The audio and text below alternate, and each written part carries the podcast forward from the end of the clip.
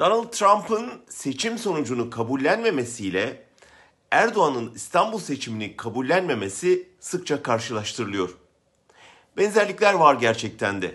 Hırslarının esiri olmuş iki popülist, onlardan kurtulmaya çalışan iki ülke halkı ve itiraz edilen seçimi kazanan liderlerin barış mesajları.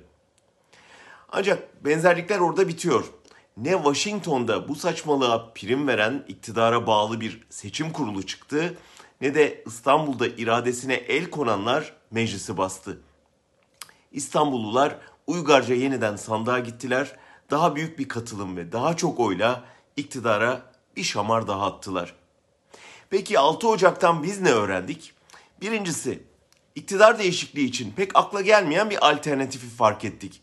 Gördük ki devrilme korkusu gözünü kör ettiğinde despotlar elindeki silahı çok kolayca kendi ayağına sıkabiliyor.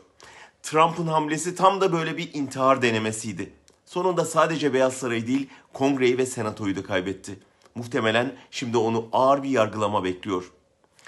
İkinci ders, despot koltuğu terk etmemek için vandallarını sokağa sürüp ülkeyi yakmaya karar verdiğinde en yakınındaki isim bile bu kadar çılgınlığa ben yokum diyebiliyor. 3. Bu sağduyulu seslerin katılmasıyla hem de geceden sabahına demokrasiyi korumak için geniş bir ittifak kurulabiliyor. 4. Bir kez insanlar parti kimliklerini bırakıp demokrasi şiarında buluştuğunda despotun o çok güvendiği milli muhafızlar, polisler, askerler bir anda yeni iktidarın emrine geçebiliyor.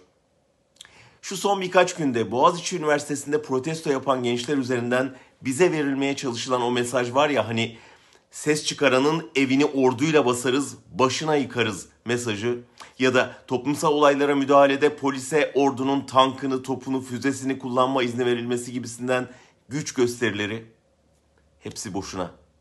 Hepsi sarayın büyük korkusunun yansımaları. 6 Ocağın son dersi de bu.